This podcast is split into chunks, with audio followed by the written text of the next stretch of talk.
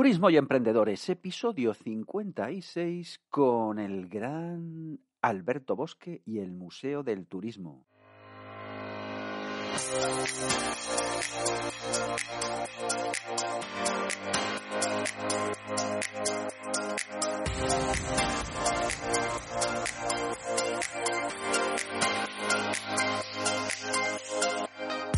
Muy, muy buenas y bienvenido a Turismo y Emprendedores. Soy Álvaro Alcántara. Si te gusta el mundo del turismo, las ventas y las agencias de viaje, no te muevas porque acabas de encontrar tu sitio. Pero antes de nada, pulsa el botón de pausa y visita mi página web alvaroalcantara.com porque si te suscribes ahora, recibirás un audio de regalo para que pongas en marcha una estrategia, solo una, que te ayudará a impulsar tus ventas. Además, recibirás periódicamente de forma gratuita más contenidos que te ayudarán a mejorar tu negocio día a día. Alberto Bosque tuvo un día una gran idea, abrir el que se ha convertido en el museo más grande del mundo, el Museo del Turismo. No, no es un museo como los que ya conoces, es algo mucho más grande porque sus salas están repartidas por todo el mundo. Cientos de personas colaboran con este museo con sus aportaciones y continúa creciendo. Es un concepto colaborativo que lo convierte en un proyecto único y sobre todo que pone en valor al turismo desde muchos y muy diferentes enfoques. Alberto Bosque nos lo cuenta todo acerca de este Museo del Turismo y sobre su vida profesional en este episodio de Turismo y Emprendedores. De modo que no te quito ni un segundo más y te presento a Alberto Bosque.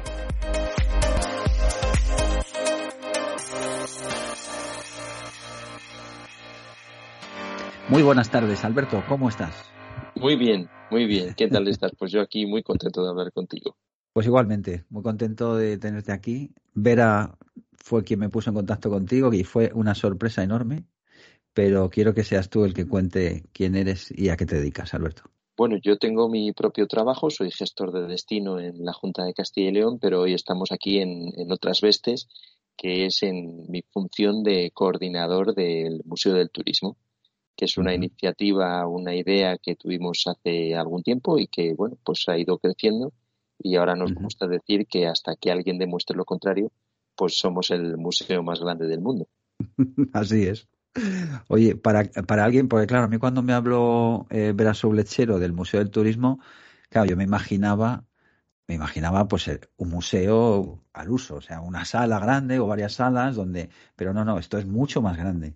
Cuenta un poco para el que no lo conozca, que se haga una idea de qué es el Museo del Turismo. Bueno, efectivamente, cuando hablamos de un museo, sobre todo en la idea en España, pues es llegas a un sitio, tiene una dirección, es el museo dedicado a algún tema y visitas ese museo que puede ser muy grande, como el Prado, el Guggenheim o muy pequeño, el museo etnográfico, el museo de las campanas, pero sí, vas a un sitio donde esperas que haya alguien en la puerta, que te abra la puerta, pagas una entrada y bueno, pues visitas una serie de cosas allí que te pueden gustar más o menos.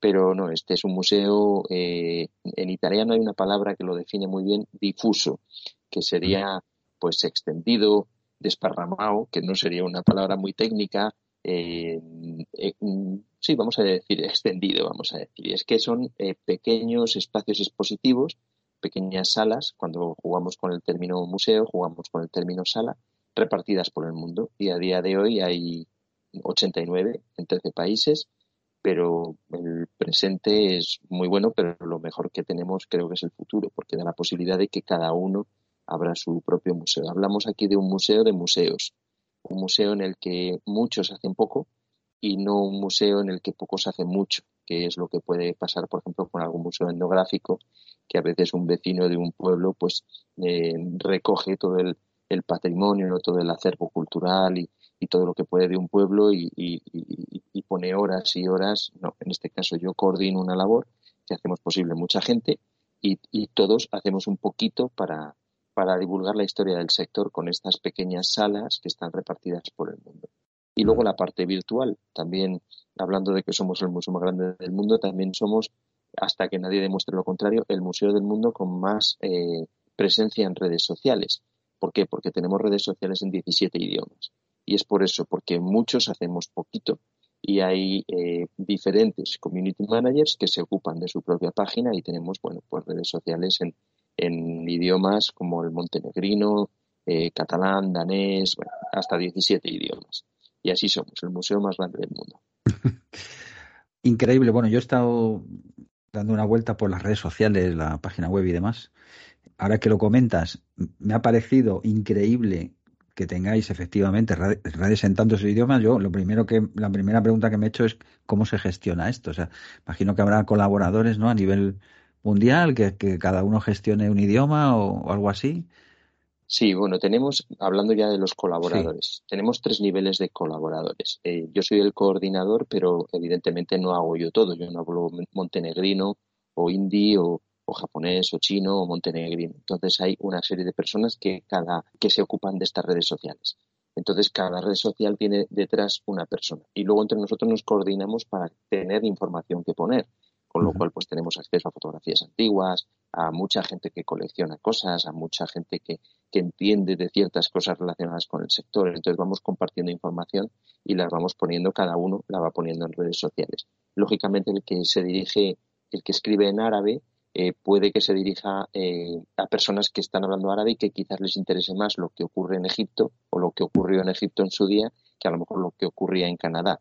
No es que sea una página dedicada al mundo árabe, es una página dedicada a la historia del sector en árabe, pero tiene en cuenta que las personas que lo están leyendo entienden el árabe, con lo cual pone cierto énfasis en el mundo árabe.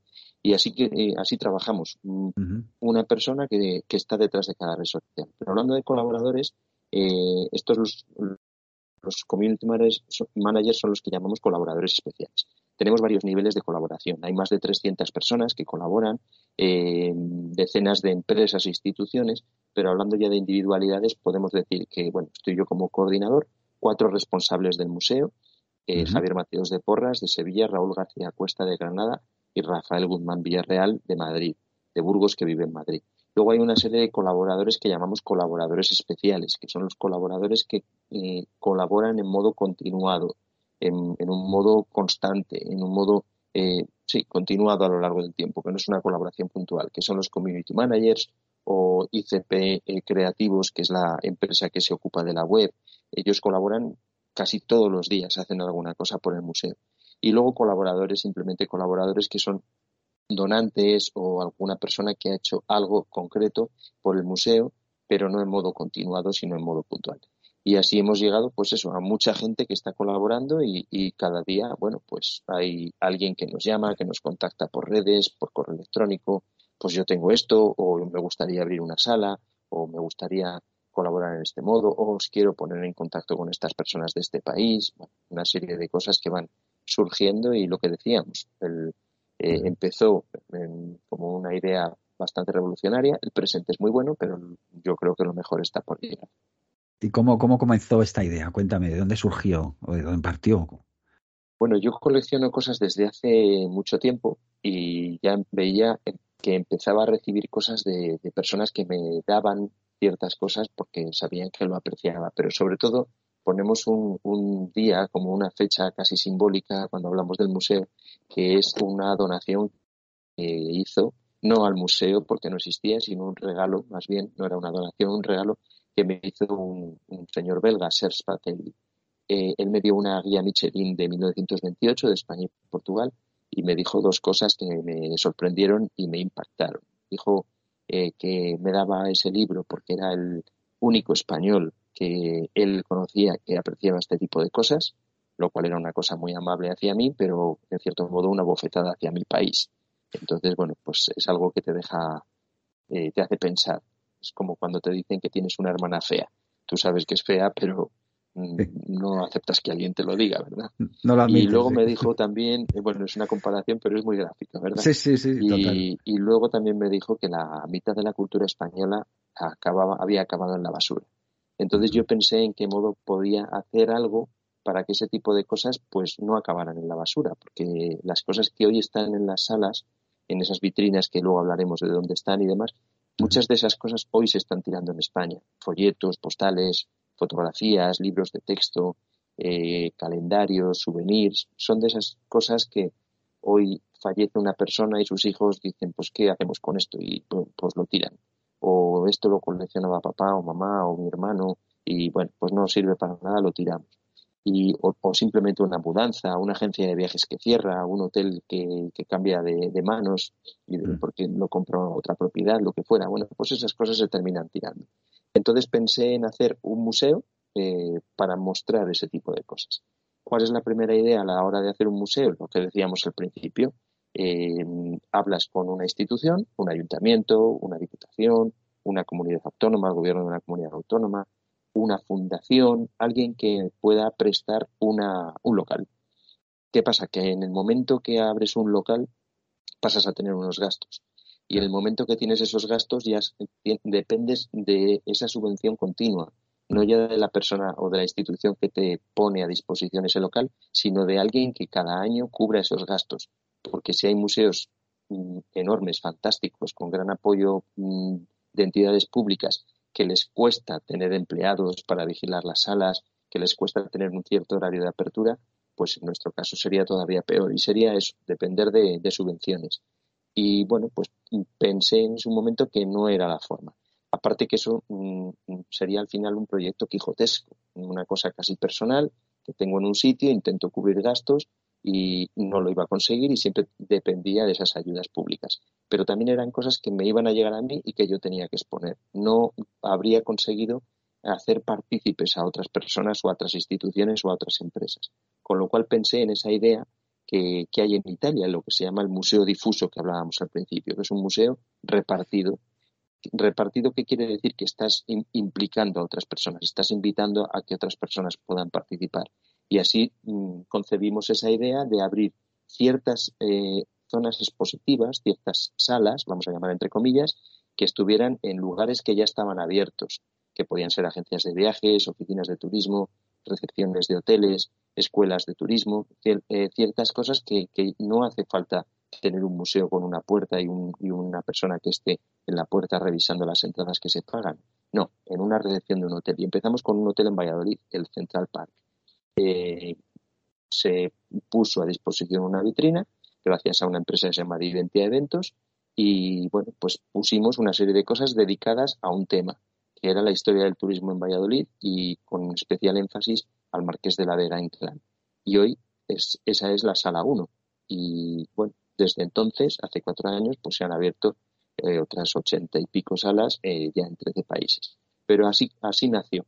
Mm nació con la idea de evitar esos gastos y una apuesta.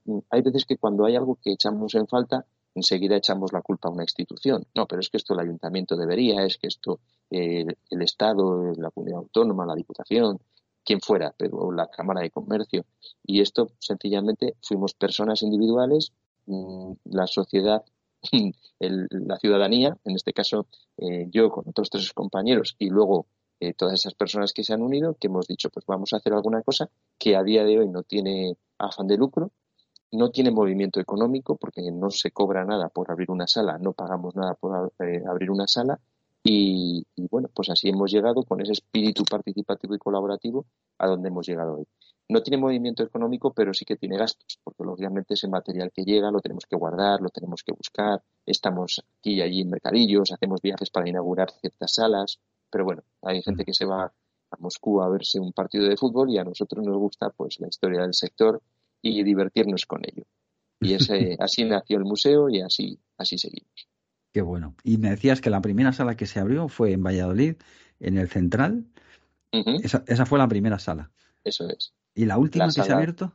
¿Cuál es? Bueno, lo de abrir es algo relativo bueno, abrir entre comillas, claro. Claro, porque nosotros diferenciamos entre apertura e inauguración. Entonces hay salas que están abiertas pero no están inauguradas. Eh, pero bueno, vamos intentando abrirlas, inaugurarlas y demás. Y luego hemos tenido toda esta pandemia que hay algunas salas que han estado en, lugares que han cambiado de manos. Hay, pero bueno, la última en abrir pues ha sido el Museo del Turismo de Noruega, que ya no es una vitrina solo, sino todo el museo que ha adherido al Museo del Turismo Global. Entonces esa ha sido la última. Pero todos los días tenemos novedades y todos los días pues, pues hay gente que se interesa. Voy a empezar a, recopilar el material. Estoy en, Zamora, hay una agencia de viajes que está buscando ahora mismo la vitrina porque ya tiene el material y la pared en donde poner las cosas. Entonces tenemos un, un, listado que todavía no se puede decir el nombre de la empresa, pero sí, vamos teniendo novedades casi todos los días. Yo todas las noches estoy algo en el ordenador revisando cosas y WhatsApp y demás y bueno, pues en contacto con, con todo el mundo. Una universidad en Egipto también, que ahora pues también va a ser la sala número 90. Y bueno, pues poco a poco vamos, vamos haciendo cosas. La 91 estará en Bolonia, en otro sitio que tampoco se puede decir.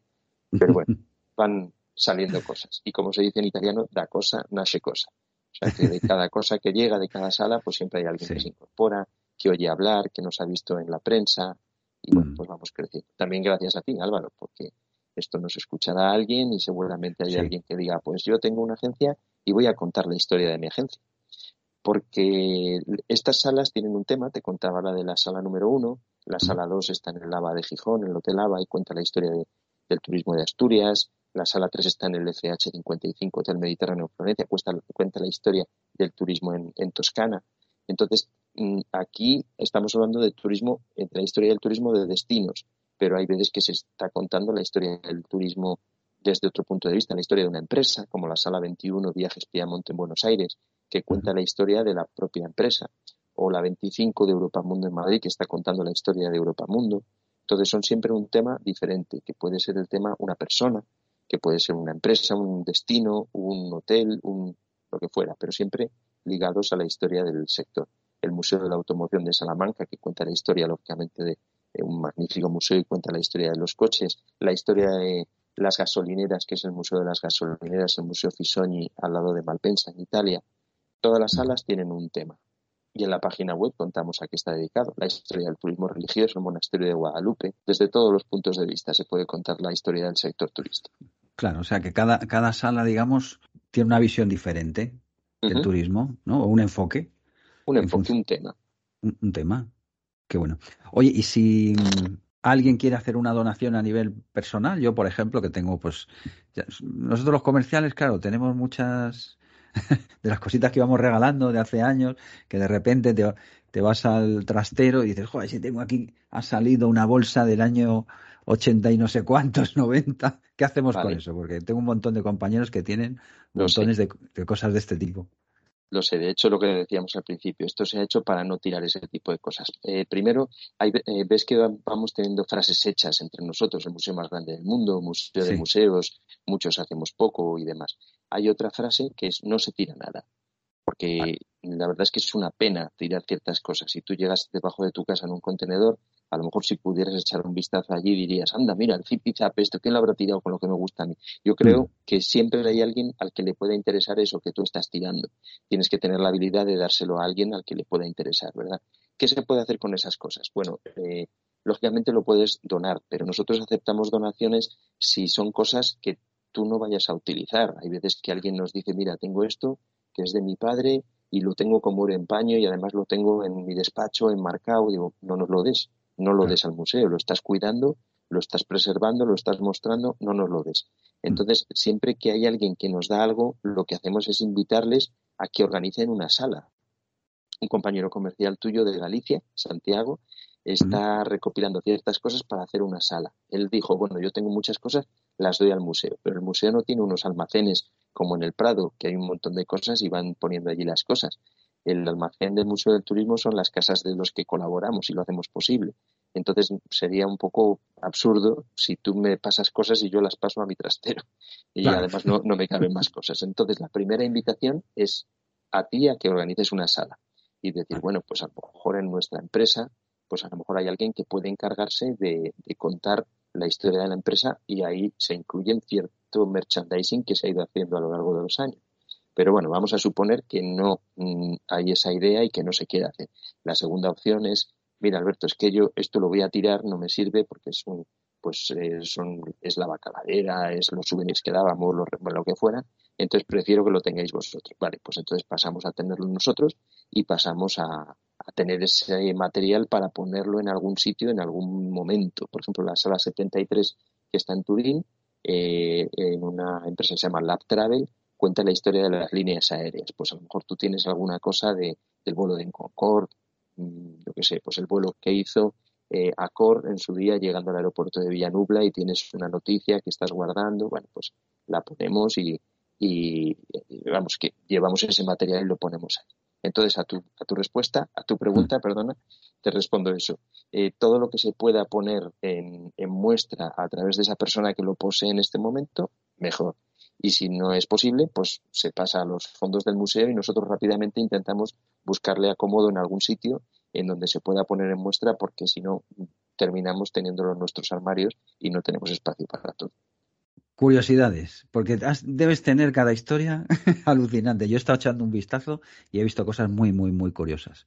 Pero cuéntanos, cuéntanos tú cositas curiosas que hayas encontrado por ahí. Bueno, cada cosa, eh, si vas viendo cada sala, en cada sala hay ciertas curiosidades y lo bonito es que te lo cuente alguien también. Entonces, en, la sala 1 pues hablábamos del Marqués de la Vega Inclán, que fue el comisario regio de turismo vallisoletano entre 1911 y 1928.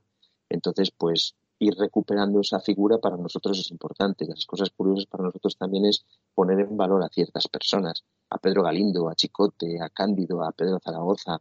Eh, hay ciertas personas que nos han antecedido.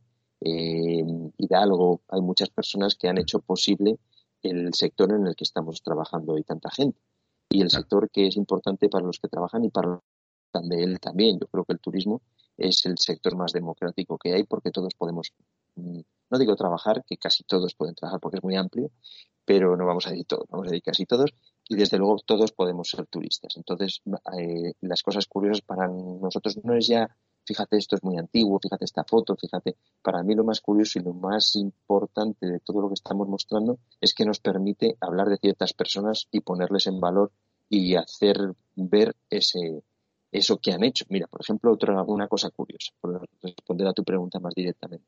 En redes sociales tenemos una foto de la tumba de Thomas Cook.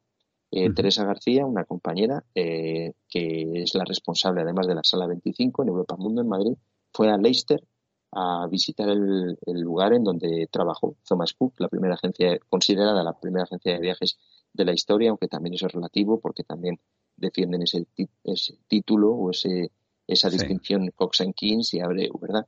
Bueno, pues se fue al cementerio y hizo una foto del epitafio de la tumba de Thomas Cook y decía brought travel to million. Mm, llevó, hizo viajar o llevó el viaje a millones. Bueno, pues eso es una cosa curiosa que, hemos rescatado, que a lo mejor esa tumba pues ya no la visita nadie.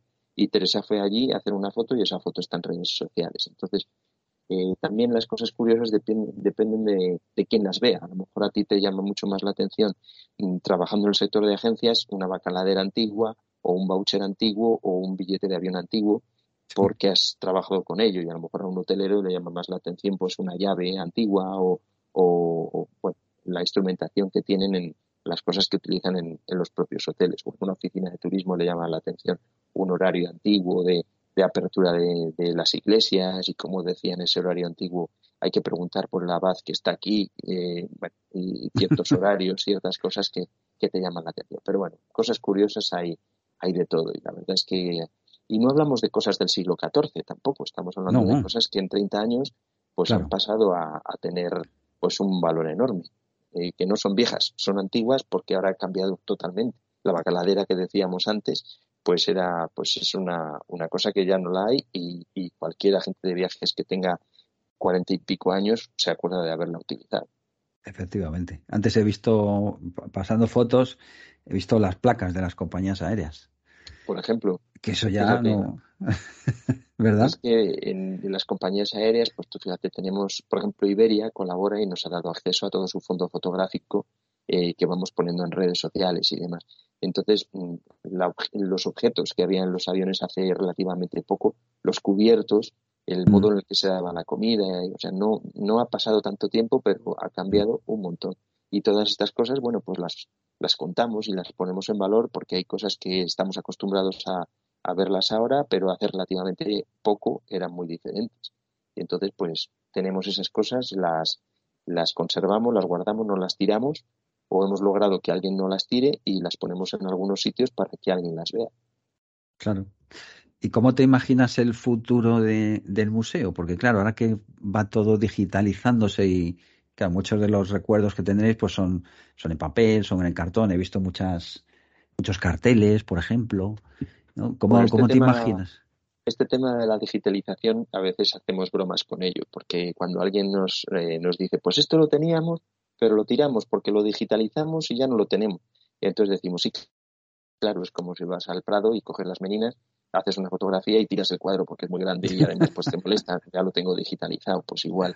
Entonces, pues intentamos, sí, tenemos cosas digitalizadas y es muy importante tenerlo digitalizado, lógicamente, pero hay cosas que, que, que, bueno, sí que se pueden poner en algún sitio. Y el futuro del museo, una colaboradora argentina, Gabriela Marinelli, eh, dice que el, eh, el, el, periodo más importante del museo será cuando nosotros no estemos.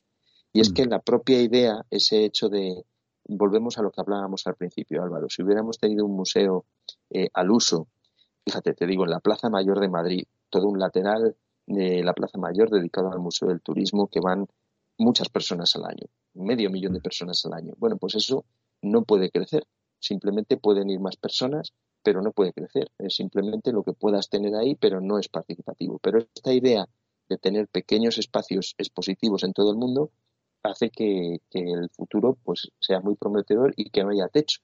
Porque mañana nos pueden llamar de Burundi un hotel que tiene una serie de años y que quiere contar la historia del turismo de Burundi, que no tiene tanto, tanto pasado o tanto pasado glorioso como pueda tener el turismo en Italia, en Francia, en Inglaterra, pero tiene algo que contar, porque en Burundi hubo un primer hotel, hubo una primera agencia de viajes, un primer guía.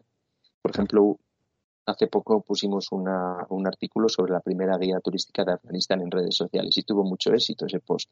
A lo mejor en Afganistán no existe el turismo como lo entendemos hoy, eh, como existía en Italia a finales del 19, pero tiene una historia. Todos los países tienen una historia y tienen una historia con respecto al turismo. Entonces el, el techo y como lo vemos a futuro es eh, pues un futuro muy prometedor.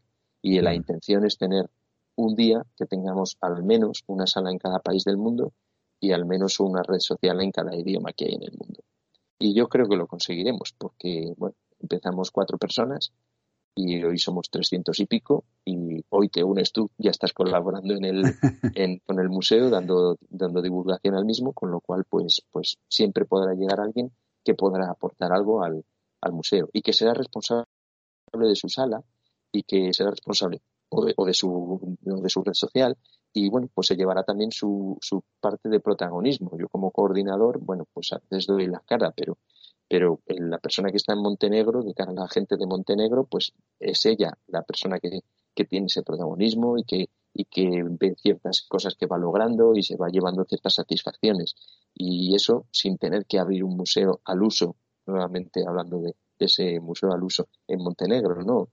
Sencillamente pues hablar a lo mejor un día con un hotel, con una agencia de viajes, con el ente del turismo de Montenegro y, logrará poner una vitrina en algún sitio que tenga 40, 50 cosas, que cuente algunas cosas sobre el turismo de Montenegro y unos carteles al lado que expliquen esas cosas que hay allí. Y bueno, pues habrá un museo del turismo, una sala que cuente la historia del turismo de Montenegro. ¿Y tú a nivel personal ¿Tenías alguna pequeña colección que hayas aportado? como has dicho que eras coleccionista desde el principio, me imagino que tú tenías tus cositas, ¿o no?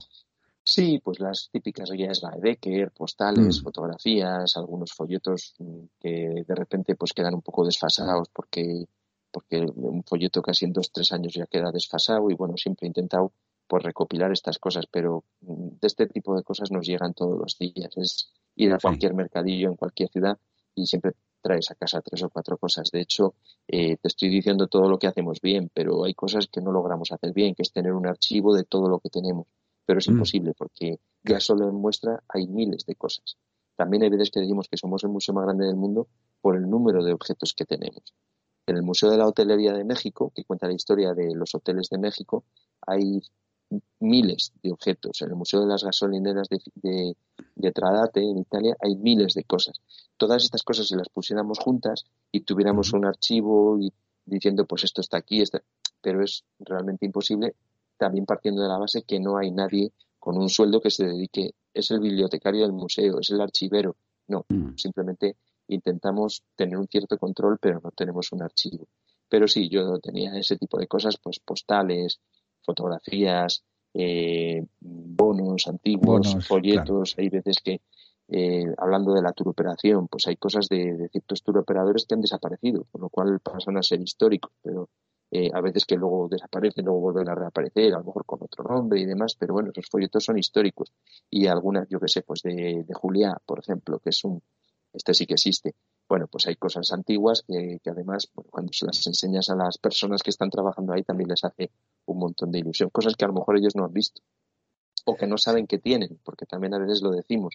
Eh, hay veces que cuando invitas a un tour operador a, contar la historia de su empresa, eh, cuando empiezan a recopilar cosas, hay veces que uno saca de su mesa o de su armario algo y el compañero le dice, Ay, pero ¿de dónde lo has sacado? Llevo aquí 30 años, pero no lo saben. Simplemente se guarda en un armario, se pone algo delante y bueno, pues a lo mejor un día si haces limpieza, pues salen esas cosas.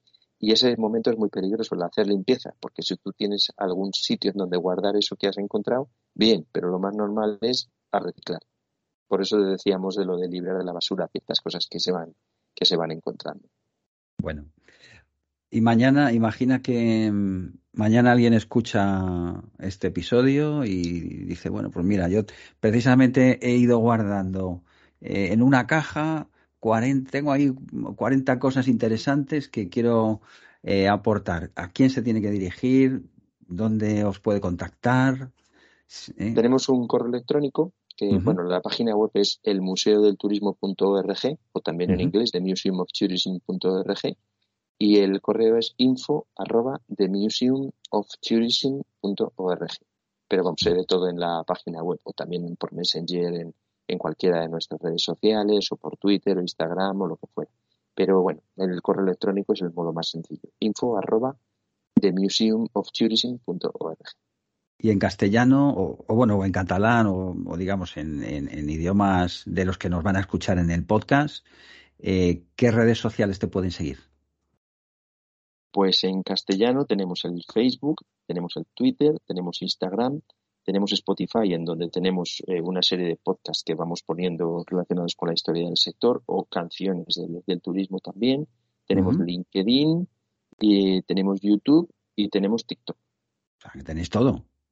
Eh, sí, realmente, claro, mientras haya una persona que esté detrás de, cada canal, pues, pues vamos teniendo todo. Si de repente mañana, eh, por ejemplo, Instagram también lo tenemos en francés y en italiano, pero mañana nos llega un húngaro y dice, me encanta esto, voy a contar en húngaro eh, ciertas cosas que luego teniendo acceso a todo ese fondo fotográfico que tenemos o a fotografías que vamos intercambiando por los grupos de, por grupo de WhatsApp en donde estamos los, los community manager y demás, bueno, pues tendremos un Instagram en. Por eso decía que no tenemos techo.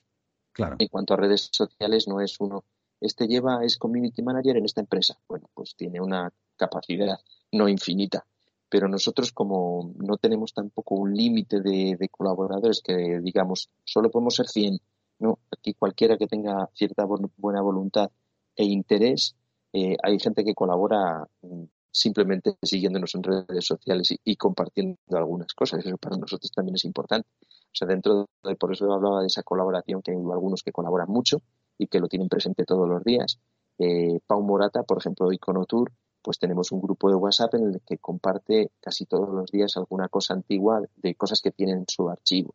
Entonces, pues hablábamos antes del Concorde. Pues él es muy aficionado a las líneas aéreas y al tema del Concorde. Entonces tiene algo de la revista Destino del 73. Entonces pone este, esta fotografía, apareció aquí en este año, tal, eh, con esta fecha. Entonces eso nos sirve y por eso en redes sociales pues tenemos tanta presencia, porque tenemos ese apoyo de mucha gente que, que sigue la red social y de otra mucha gente que aporta cosas para que otros puedan ir poniendo las redes.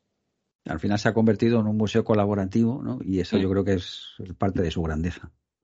Eso es. La idea es, eh, la idea es el, triunfo de, esta iniciativa es la propia idea, en el que muchos hagan poco pero siempre trabajando en red y en un modo eh, colaborativo. No es decir, venga, tú lleva el TikTok y, mm. nada, ya dentro de un año nos dices qué has hecho. No, es que, de repente hay alguien que aporta un material, eh, hay alguien que recuerda una efemérides, mira que en Honduras eh, se cumple el centenario de este, esta agencia de viajes que se fundó de no sé qué, no sé cuál. pues siempre hay alguien, sin ninguna obligación, porque no es que cada vez que haya una noticia la pongamos en 17 idiomas. No, simplemente el que lleva esa red social, pues mm, se ha dado por enterado y dice, pues me parece una cosa interesante y la pone o no la pone.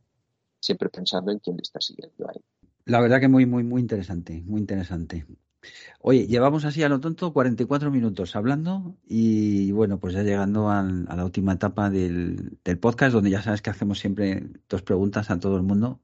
Muy bien. Eh, la primera pregunta es que nos, nos digas tu, tu, lugar favorito, un rincón que tengas en tu corazón donde, bueno, pues eh, es el lugar donde siempre te gustaría eh, ir en esos momentos, ¿no?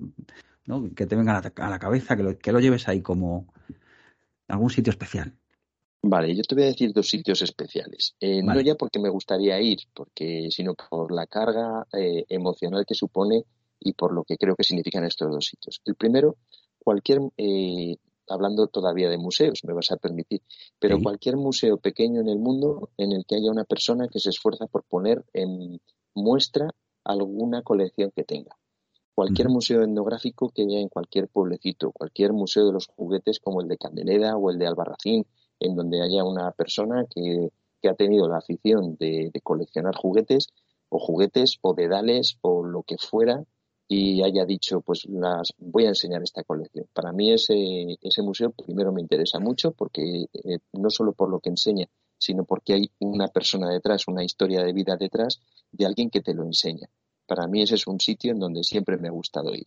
Cualquier eh, museo etnográfico, vamos a decir por simplificar, cualquier museo etnográfico que haya en el mundo.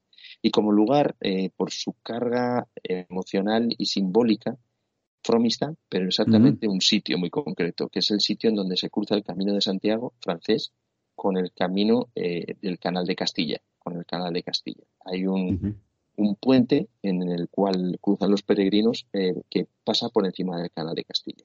Y para mí es un lugar, o sea, te estoy hablando al final de 20 metros cuadrados, no más. Quizás sea el sitio más pequeño que te han dicho en tus, en tus, eh, en todos los episodios que has hecho en todos los podcasts.